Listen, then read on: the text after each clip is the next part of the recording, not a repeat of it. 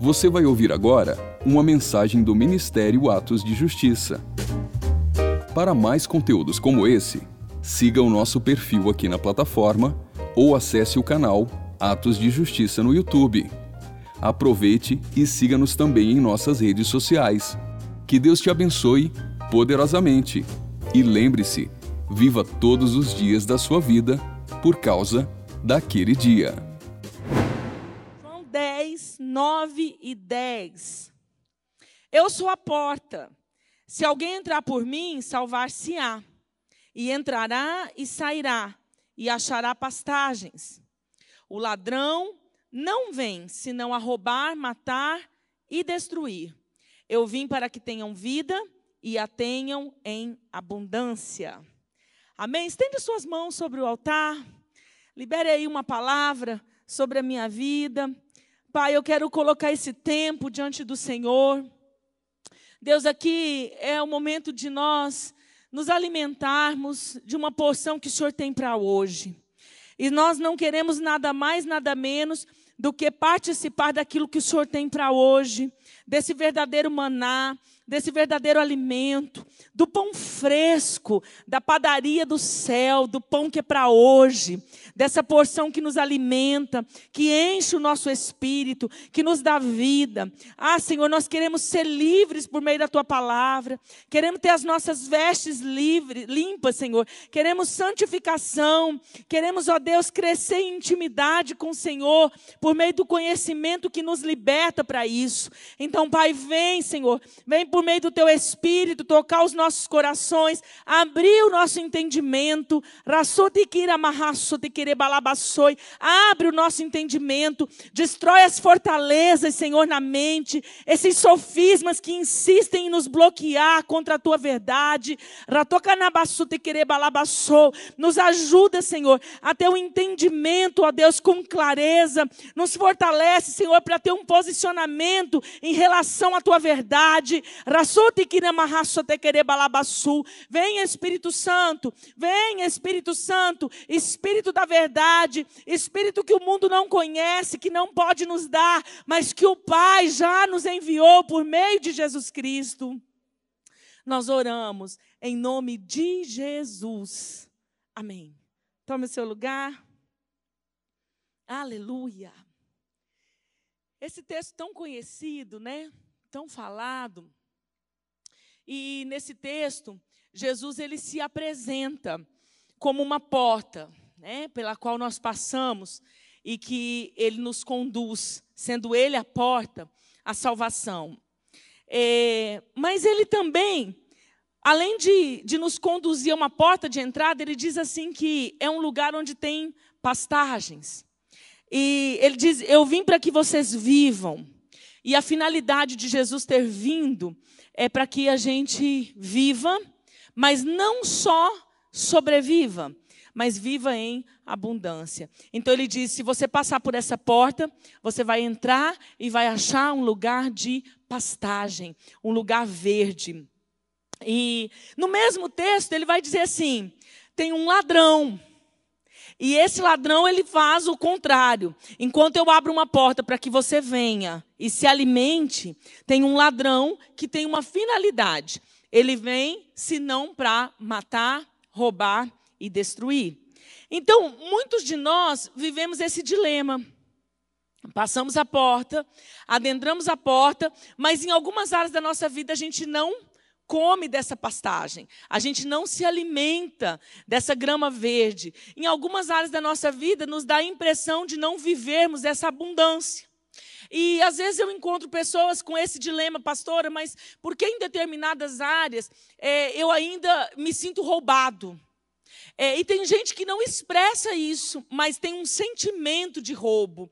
Muitas pessoas têm esse sentimento de serem roubadas, outras é, têm esses pensamentos de serem roubadas, e outras contemplam com seus olhos áreas da sua vida que são destruídas. E quando há destruição, só tem uma pessoa por trás disso. A Bíblia diz que a finalidade dele é morte, é destruição e é roubo. E ele vai tentar roubar, matar e destruir, inclusive os crentes. inclusive quem já passou por essa porta da salvação, inclusive por quem já fez essa aliança com Cristo Jesus. E ele vai tentar tragar, ele vai tentar massacrar, ele vai tentar roubar. E nós permitimos, às vezes, que o ladrão continue cumprindo a finalidade dele. Né? Nós permitimos é, para que ele é, roube, destrua, para que ele mate. Por quê? Às vezes nós deixamos de tomar algumas medidas que a palavra nos diz, mesmo que a gente já entrou pela porta. Conhecemos os princípios. E às vezes eu me pergunto, meu Deus, por que a gente reprova em algumas coisas que já ah, não podíamos mais estar reprovando? Às vezes eu encontro algumas explicações. Mas, independente da explicação individual de cada um, nós precisamos entender o caminho de, é, bíblico para entrar nesse lugar de pastagem. Né? Independente é, da explicação individual da história de cada um, nós precisamos alinhar com aquilo que o Senhor nos leva, por um objetivo de quê? Sanar todo roubo sanar toda destruição, sanar toda tentativa de morte do inimigo nas nossas vidas. Então a gente precisa acessar esse lugar abundante, esse lugar de pastagem. E aí eu quero falar um pouquinho sobre isso. Né? Semana passada ainda, é, o Senhor colocou no meu coração é, essa palavra. E ela ficou, né? semana passada, ela ficou dentro de mim, ela ficou comigo. E Claro que a gente teria quantos princípios aqui para aplicar a respeito da vida abundante, mas eu sei que Deus tem uma porção para hoje. E eu quero hoje começar falando sobre, né? Ponto 1, um, quem gosta dos pontos, né? Ponto 1. Um, é, eu quero falar de aceitar o processo. Quantas vezes nós não é, no, usufruímos dessa pastagem verde? Nós entramos pela porta, mas não acessamos esse lugar abundante, porque não aceitamos o processo. E esse é um dos pontos que eu mais vejo pessoas serem roubadas. Quantos roubos escancarados. Satanás rouba pessoas por não aceitarem o processo que vai levar você a uma vida abundante. E aí, eu já tenho uma fala aqui que é até cansativa, mas que ah, não tem problema, que eu não preciso pregar novidade, né? Eu preciso que a gente viva o simples, que é o Evangelho. Mas, assim, de que minha fala redundante de que nada na cruz é automático, que não é uma mágica. E aí, quando eu entendo que não é uma mágica, automaticamente eu preciso aceitar que tem um processo. E Jesus, ele conquistou essa vida abundante na cruz por completo. Mas uma coisa é a conquista de Jesus, outra coisa é o acesso que eu tenho a ela agora. E o acesso vai ser por meio de um processo de transformação, área por área. Tempos e estações, degraus que eu vou subir nessa construção. Então, eu e você precisamos passar por um processo. E lá em 2 Coríntios 3, ele vai dizer que nós somos transformados de glória em glória. E esse glória em glória é um processo, para alguns é meio passo, para alguns é um passo mais largo, mas cada um de nós temos um processo diferente. Mas essa transformação vai acontecer de glória em glória. E às vezes eu insisto com as pessoas, Gente, nós precisamos aceitar o que Deus está fazendo nessa estação. E eu preciso me render ao que Deus quer trabalhar nessa estação. Então eu quero te chamar a atenção para hoje, para agora. O que Deus está querendo trabalhar em você nessa estação? O que Deus tem trabalhado em você nesse tempo? Porque às vezes eu vejo as pessoas tendo uma mão de queda e se debatendo com o Senhor. Tem pessoas que às vezes estão buscando viver uma vida é, nessa e nessa área de restauração, mas Deus está querendo mexer nessa área. Porque talvez essa área vai destravar essa daqui. E a gente não sabe de nada, e às vezes a gente quer do nosso jeito e no nosso tempo. Então eu preciso entender que o processo é de glória em glória, e qual é o meu processo da vez? Qual é o meu, o meu, o que Deus quer fazer comigo naquele momento? Gente, olha, eu, vou, eu podia dar tantos exemplos, mas eu vou pegar um assim que não tem igual para exemplificar. Quantas vezes eu vejo as pessoas, e eu também, né, eu falo das pessoas, mas começa em mim. Mas quantas vezes eu vejo pessoas sofrendo, e eu estou olhando o processo, e Deus está querendo simplesmente tratar o orgulho. Eu quero dizer para você que quando Deus quiser tratar seu ego, seu orgulho, e você não deixar, querido, o processo é árduo. São desertos cíclicos, são, são processos cíclicos, sabe? É, é um tempo assim de repetição de situações. E tudo aquilo é por quê? Porque Deus quer tratar, quebrar seu orgulho. Estou dando só um exemplo, podia ser tantas coisas. Mas quando eu pulo o processo eu não aceito que a transformação de glória em glória é algo que ele vai mexer em alguma área e vai criar situações ou permitir situações para que eu seja trabalhado naquela área. É, queridos, quando eu não entendo isso, como a gente sofre por não aceitarmos o processo. A libertação, ela é apenas uma parte do processo de restauração na vida de um cristão. É uma parte equivalente a poucos por cento, talvez 10% de um todo. Mas é uma etapa que precisa ser feita. Porque quando eu, eu entrego esses 10% na área de libertação, quantas outras áreas são liberadas por esse 10%? Mas eu preciso entender que vai acontecer por processos. Em, em, parte são processos que eu vou sendo liberto, em parte são processos que eu vou sendo curado, em parte vão sendo processos que eu vou ser restituído. E quando eu pulo o processo, eu não sei o que está ali no próximo, na próxima etapa. Quando eu dou um cartão vermelho para o Senhor e digo, nessa área que o Senhor não vai entrar, é meio que eu bloqueio. E o Senhor quer fazer nas outras áreas, mas porque aquela área da vez eu não deixo fazer, eu fico empacado. Né? eu fico impedido de avançar. Então, é claro que a gente fala de processos e nós vamos entender que desde que nós nos convertemos e fizemos uma aliança com o Senhor, um processo começou na nossa vida. Ele começou quando o nosso espírito foi regenerado. E então, pelo evangelismo, Jesus nos foi apresentado de alguma forma. Né? De alguma forma, o Senhor foi nos apresentado. Uns tiveram experiências pessoais, outros tiveram experiências com pessoas, outros tiveram experiências pela televisão, outros por um culto que ele caiu lá de paraquedas, cada um teve a sua experiência. Mas ali, quando nós aceitamos essa aliança, nós fizemos essa aliança, nós nos rendemos a uma aliança com Cristo, ali começou um processo de regeneração. E o nosso espírito que estava morto, agora recebeu vida. Então, aquela pessoa que espiritualmente não entendia nada, aquela pessoa que espiritualmente não ouvia nada, aquela pessoa que espiritualmente estava cega, surda, não tinha movimentos, agora nasce de novo no espírito. E o processo continua. Porque agora eu preciso entrar em um discipulado com Jesus para que eu aprenda o valor do reino.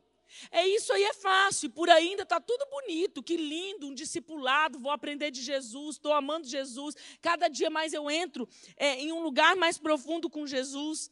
E aí Jesus começa a me libertar. E a libertação nada mais é do que zerar o crédito de injustiça que está na mão do, do meu inimigo.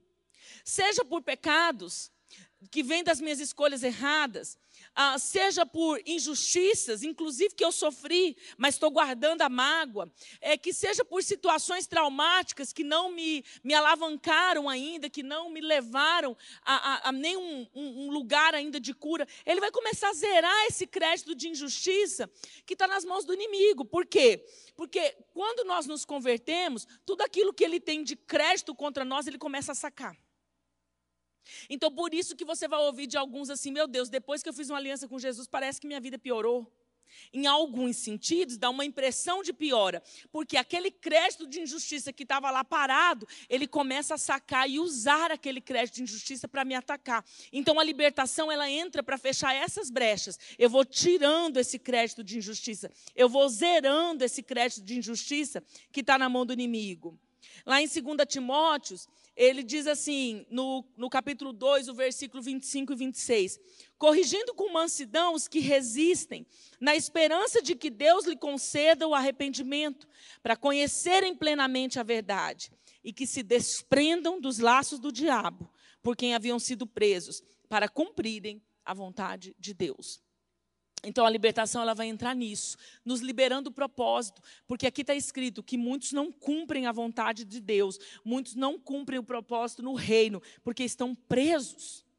porque realmente estão cativos. E o conhecimento da verdade agora vai me tirar desses lugares de prisão para que eu alinhe a minha vida com o propósito para o qual Ele me chamou. Mas dentro desse processo de regeneração, de libertação, agora eu vou ter um processo de reeducação. Porque a partir desse aprendizado que mudou minha mentalidade, agora eu preciso caminhar nisso. E aí, gente, é um pouco diferente. Porque a reeducação, ela vai depender da minha perseverança em mudar, inclusive, o meu caráter. Porque essa transformação vai passar por tudo até chegar no caráter, realmente mudando o meu comportamento, realmente fazendo de mim uma nova criatura que no espírito já começou, mas na alma ainda não. E isso vai vir de dentro para fora, até que de glória em glória eu seja mais parecido com Jesus. Então, eu queria falar um pouquinho dos princípios que constroem esse processo. Porque depois de aceitar o processo, eu preciso saber como eu passo por ele. E tem alguns princípios tão básicos, gente, mas que a gente às vezes deixa de falar ou deixa de enfatizar. E às vezes a gente, no dia a dia, no cotidiano, a gente é pego em algumas coisas tão simples. Para que eu entre nesse processo, a primeira coisa que eu preciso é desaprender algumas coisas. Eu preciso reaprender. E, e, às vezes, para reaprender, eu vou precisar ser desconstruído. E, gente, quantas pessoas se negam a uma desconstrução? Quantos de nós resistem a desconstruir algumas coisas? E eu estou começando aqui é, é, de mim, porque eu, eu, quando entendi algumas coisas que Deus queria me libertar, alguns cativeiros que Ele queria me tirar, eu já estava na igreja. Eu já tinha feito essa aliança com Cristo. E aí eu tinha aprendido uma forma de igreja. Eu já tinha sido moldada por, por um, um, processo religioso, junto com toda a verdade que eu tinha, sim, mas também veio um processo religioso. E agora, gente, para que Deus entrasse em algumas lacunas da minha vida, eu precisei desaprender muita coisa, eu precisei deixar de lado muita coisa. E essa, essa questão de desaprender e reaprender é, isso aqui vai num lugar de, de realmente deixar Deus fazer, deixar Deus quebrar. As fortalezas, elas precisam ser destruídas na minha mente. E, e às vezes eu vejo que as pessoas se debatem muito com isso. A gente assim se protege do que eu não sei. Mas são medos dentro de nós que resistem ao que Deus quer fazer. E aquelas fortalezas ficam ali numa barreira que aparentemente para minha alma estão querendo me proteger, mas na verdade não estão me protegendo. São barreiras que estão dificultando, porque quanto mais eu estou enrijecido, quanto mais eu estou nesse lugar assim de tipo, né, eu já alcancei, mais essa fortaleza se fortalece. 2 Coríntios 10, de 3 a 6, diz assim: Porque andando na carne, não militamos segundo a carne. Porque as armas da nossa milícia não são carnais, mas sim poderosas em Deus, para destruição de fortalezas, destruindo os conselhos e toda altivez que se levanta contra o conhecimento de Deus. E eu quero dizer que esses conselhos e essa altivez que se levanta contra o conhecimento de Deus, muitas vezes a gente acha que está no outro. Mas isso aqui, quando ele está dentro de nós, um conselho, uma altivez, um fortalecimento de raciocínio, uma maneira de pensar enrijecida, isso aqui dentro de nós é nosso pior inimigo. Porque às vezes a gente olha esse texto, toda altivez que se levanta contra o conhecimento de Deus, a gente acha que está lá fora. Mas o problema é que, na maioria das vezes, o que impede o nosso processo é a altivez que está dentro de nós. E que impede a gente de desconstruir algumas coisas, de realmente descer no Senhor em muitas coisas. Então ele diz: Olha, eu preciso será destruído, precisa ser destruído, conselhos e altivez que se levanta contra o conhecimento de Deus. Como? Levando cativo todo o entendimento à obediência de Cristo. Enquanto o nosso entendimento todo não for levado à obediência de Cristo, o processo não terminou. Todo o nosso entendimento precisa ser levado à obediência de Cristo. Gente, isso parece tão simples, mas na prática isso aqui é tão desafiador. Porque ele vai terminar o versículo 6 dizendo assim: olha só. E, estando prontos para vingar toda, diz comigo, toda desobediência, quando for cumprida a vossa obediência. Meu Deus, isso aqui é profundo demais. O texto está dizendo assim: que quando eu estiver pronta para vingar toda minha desobediência, quando for cumprida a obediência. Uau! Eu preciso olhar para mim e eu preciso entender que Deus me quer pronta para uma vingança. Existe uma vingança. Essa vingança não é contra quem me traiu, essa vingança não é contra quem me injustiçou, essa vingança não é contra quem deseja o meu mal, essa vingança não é contra alguém que eu tive um problema. Não, essa vingança precisa ser cumprida e é vingando a desobediência, como pastora, com a minha obediência. Deus vai querer no processo que toda a sua desobediência, toda a sua rebelião seja vingada por uma ação de submissão e de obediência. Então ele vai te levar por processos e vai te dar a oportunidade de mudar as coisas. De que jeito? Aonde tinha rebelião, agora vai ter obediência onde tinha desobediência à verdade de Deus, ao conhecimento de Deus, agora ele vai rodar esse relógio no seu processo e vai te dar uma oportunidade de vingar aquilo com um ato contrário de obediência à palavra de Deus. E é esse processo que nós queremos fugir. Mas é esse processo que verdadeiramente vai nos libertar. Quando na sua vida você vingar as desobediências com uma atitude contrária, você vai estar sendo livre e eu também. Nós estaremos livres quando a nossa vingança for cumprida com obediência a todo o processo desobediente na nossa vida. E agora eu vou dizer que para entrar nesse texto de 2 Coríntios, nós precisamos, a primeira coisa, de humildade.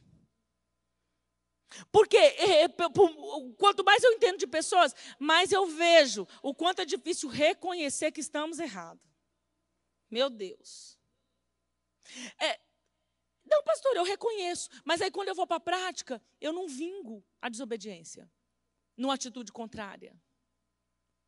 Então a humildade vai me, me levar a um lugar de aceitar esse processo. De rever na minha história o que eu preciso vingar da desobediência. Que vai rever na minha história o que precisa agora entrar em obediência. Gente, quanto mais eu lido com as pessoas, mais eu vejo quanto a gente é difícil para entender isso. Porque nós buscamos os processos em Deus, nós queremos uma solução para as coisas que não estão boas, mas nós não queremos dar uma resposta contrária a tudo que abriu essas portas. E por isso ele continua roubando, e por isso ele continua matando, e por isso ele continua destruindo famílias, histórias, pessoas, sonhos, projetos, propósitos. A humildade vai me levar a um lugar de me deixar ser desconstruído. Eu vejo às vezes Deus me pisando. Parece que ele está dizendo assim, ó. Eu olho e falo, o senhor não está com dó, não? Porque ele vai te desconstruir, realmente quebrando esse vaso. Não é tão bonito a gente falar do oleiro e do vaso, mas viver é tão difícil. E aí nós precisamos estar revestidos dessa humildade e dizer assim: eu ensino sempre, se joga. Fala, vem, pai, vem em mim, que eu estou facinho. Vem, deixa ele fazer, deixa ele desconstruir, se joga com humildade. Inclusive para dizer que está difícil, que você não está dando conta, seja humilde. Reconhece, mas diz o Senhor tem razão sempre. Eu quero o processo, eu quero o processo, eu desejo o processo. Para ser desconstruído, você vai ter que deixar ele entrar nessas fortalezas, confrontar a sua maneira de pensar. A respeito de tal assunto, de tal assunto, de tal área, por que, que eu penso assim? De onde vem esse pensamento instalado? Por que, que eu comecei a pensar assim acerca desse assunto? Por exemplo, tem gente que diz assim: eu saio do culto, vou ficar aqui conversando nada, vou embora para casa, porque gente é só problema. Não, aqui não tem ninguém que faz isso, né? Tem não, vocês são tudo santo. Olha as carinhas de anjo. Mas tem uns aí em outras igrejas que falam. Eu vou embora, eu não fico no final do culto, porque gente só dá problema, pastora. É.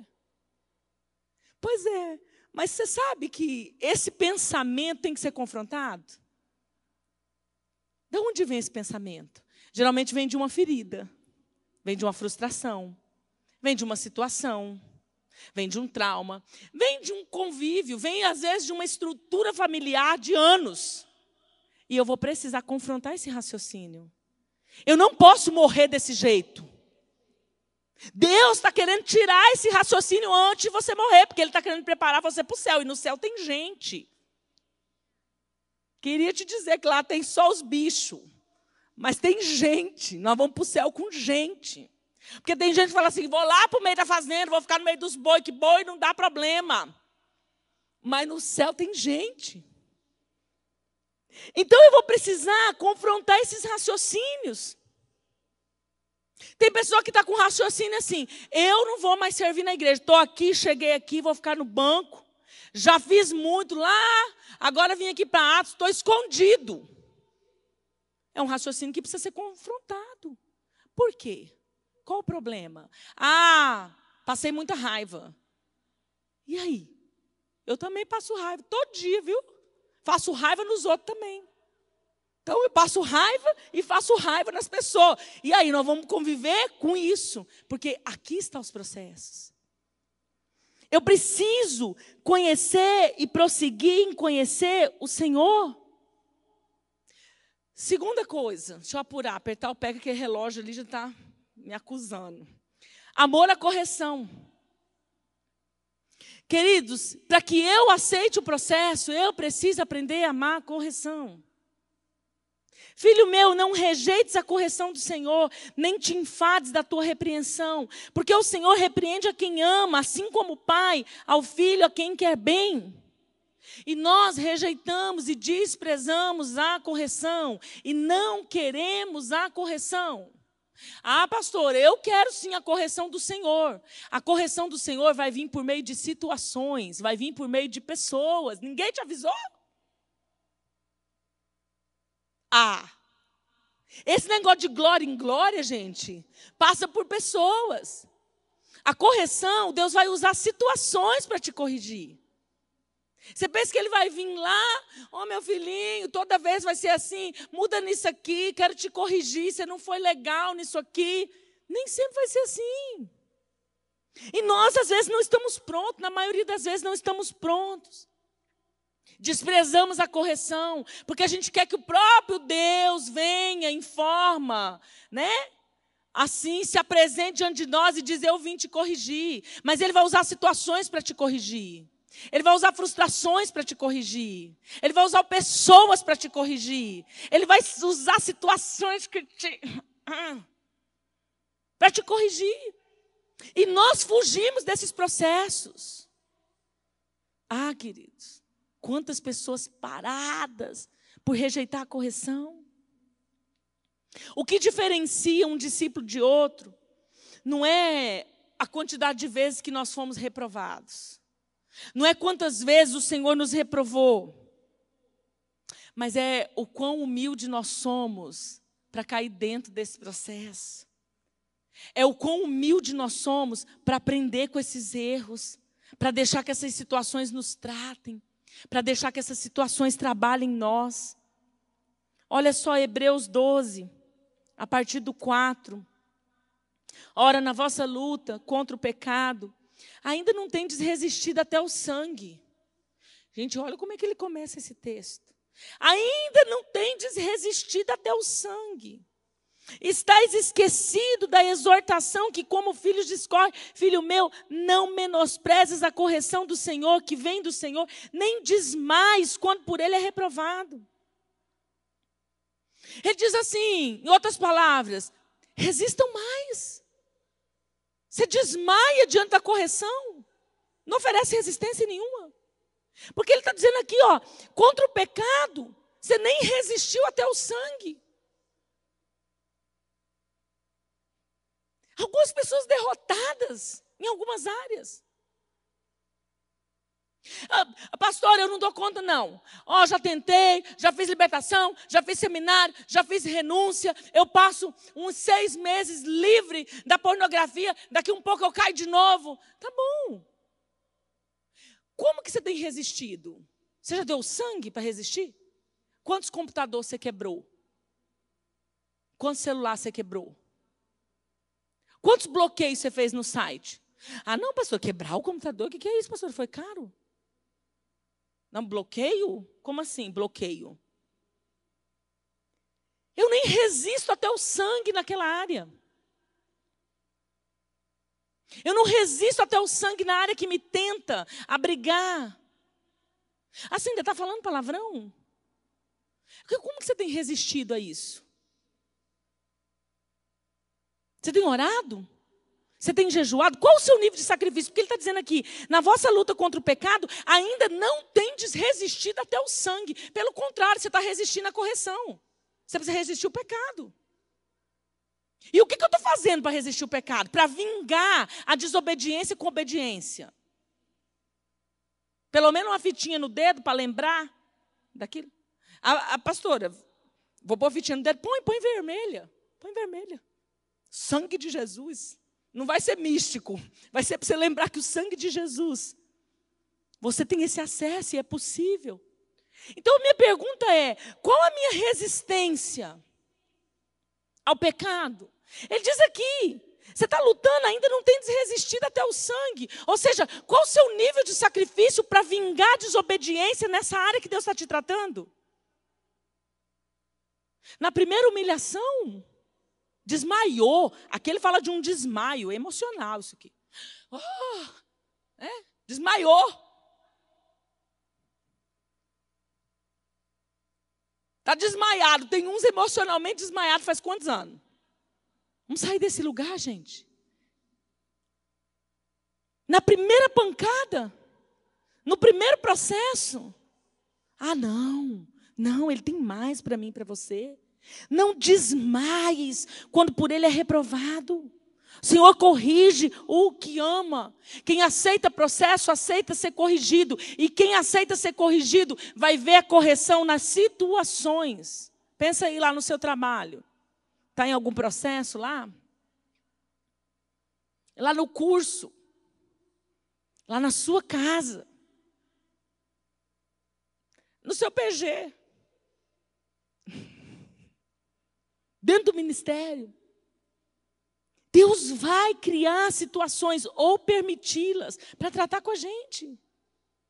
Agora ele diz assim: mas se você está sem correção, daqui todos têm tornado participantes, então sois bastardo e não filho. Aqui é o ponto. Quantas pessoas não aceitam a correção dentro do processo, porque ainda se comportam como bastardos?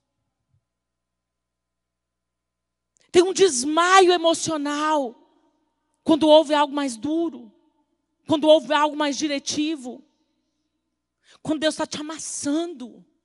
Não, Ele diz ser forte corajoso, suporta. Quem suporta processo vive propósito.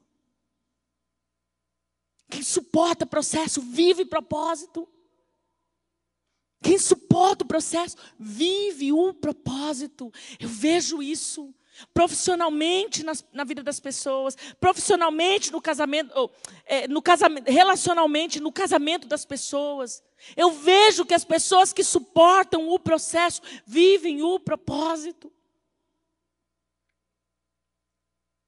Porém, ele nos disciplina para aproveitamento, a fim de sermos participantes da sua santidade. Sem correção não há santidade.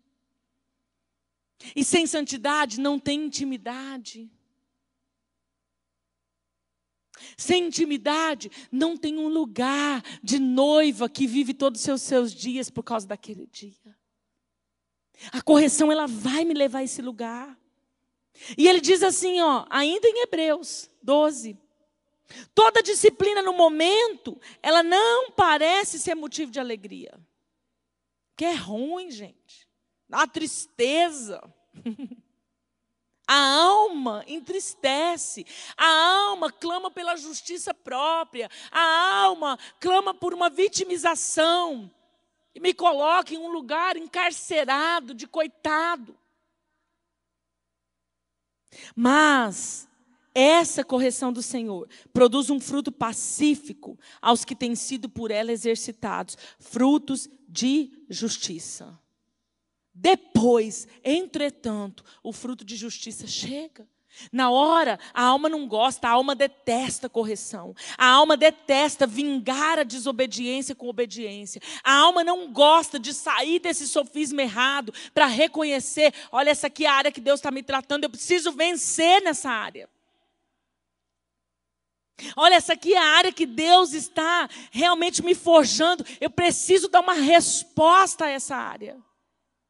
Ele vai dizer: nem tendes reconhecido, nem tendes é, resistido ainda até o sangue.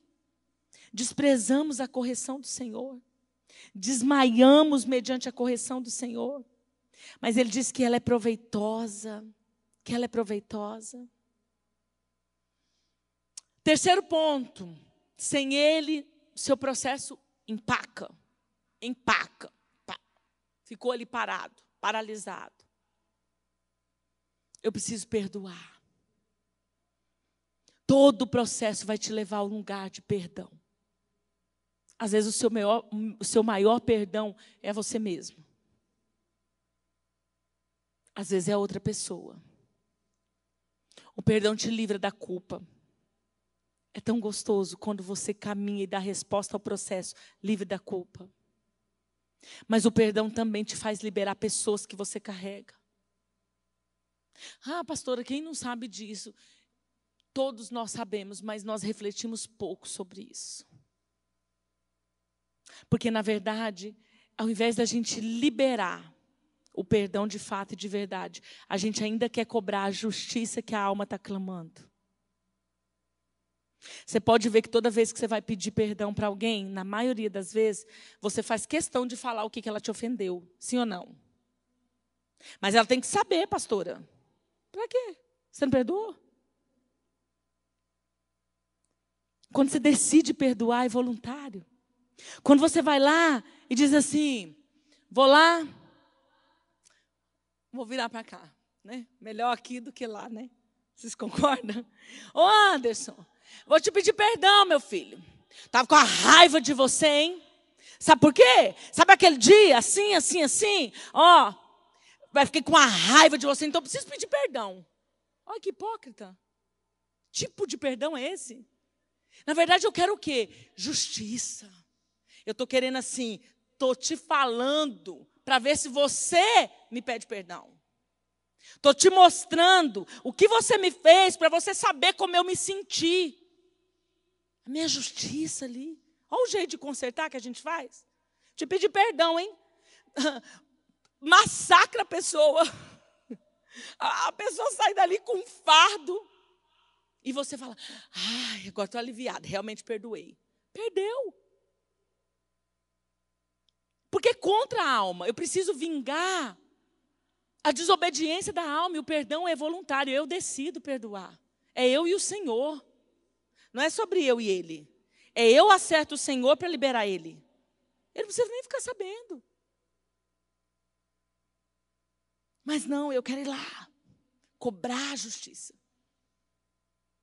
Eu quero ir lá com a minha justiça. Sem perdão. O processo empaca. Eu preciso, queridos, aprender a perdoar em um outro nível. Esses espíritos que Mateus 18 denunciam, esses espíritos que a Bíblia diz de atormentadores, vêm como fantasmas da nossa história e perpetuam, destruindo, roubando, matando e nos impedindo de avançar por essa porta de pastagem verde, de usufruir de uma abundância que já foi conquistada na cruz. mas que eu preciso acessar pelo processo. Quarto e último ponto. Eu preciso um novo posicionamento.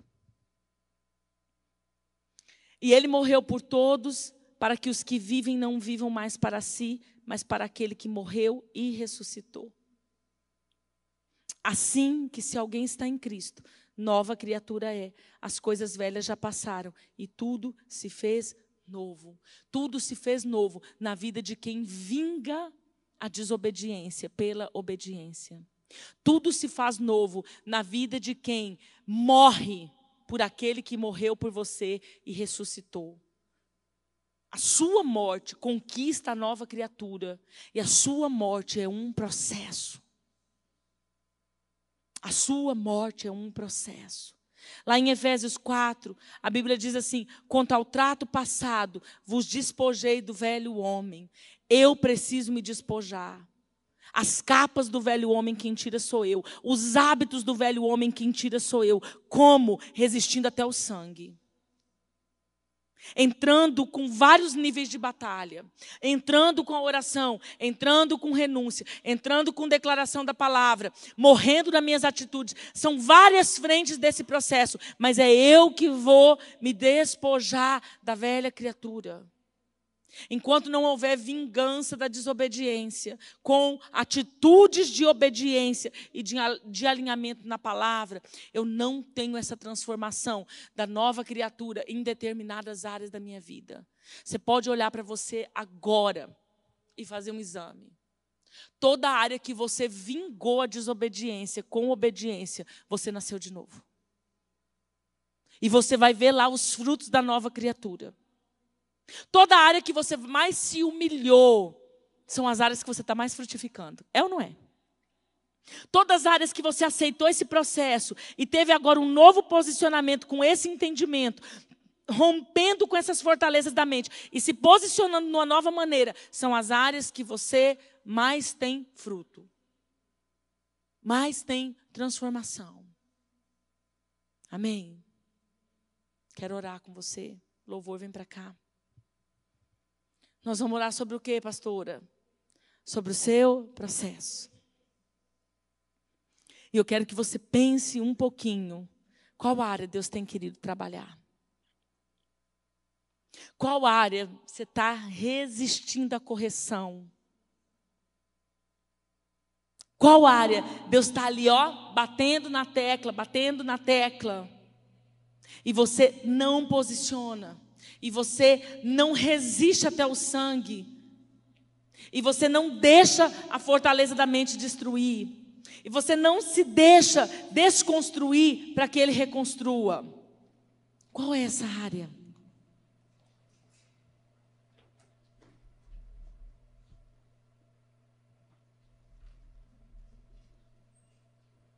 Feche os teus olhos, curve a sua cabeça. Deixa o Senhor trazer. Pai, nós queremos apresentar nosso processo diante do teu altar nessa noite. Ah, muitos de nós, Senhor, temos resistido ao que o Senhor quer fazer na nossa vida. Muitos de nós temos rejeitados rejeitado o que o Senhor quer fazer em nós. E nessa noite nós queremos entrar nesse lugar de conserto, te pedindo perdão por todas as vezes que nós demos um cartão vermelho para o teu espírito. Quantas vezes nós dizemos não?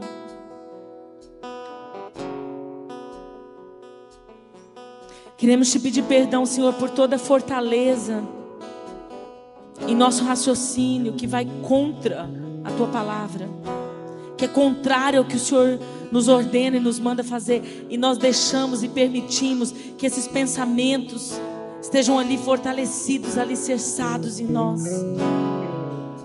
Quantas vezes o teu espírito quer destruir essa maneira de pensar falsa? Quantas vezes o teu espírito quer destruir, Senhor? Os sofismas instalados pela nossa história, pelas dores que sofremos. Oh, nos perdoa, Jesus, por cada ação desobediente que não foi vingada por uma atitude de obediência. Nos perdoa, Senhor, por cada vez que resistimos na liberação do perdão. As vezes que cobramos a nossa justiça.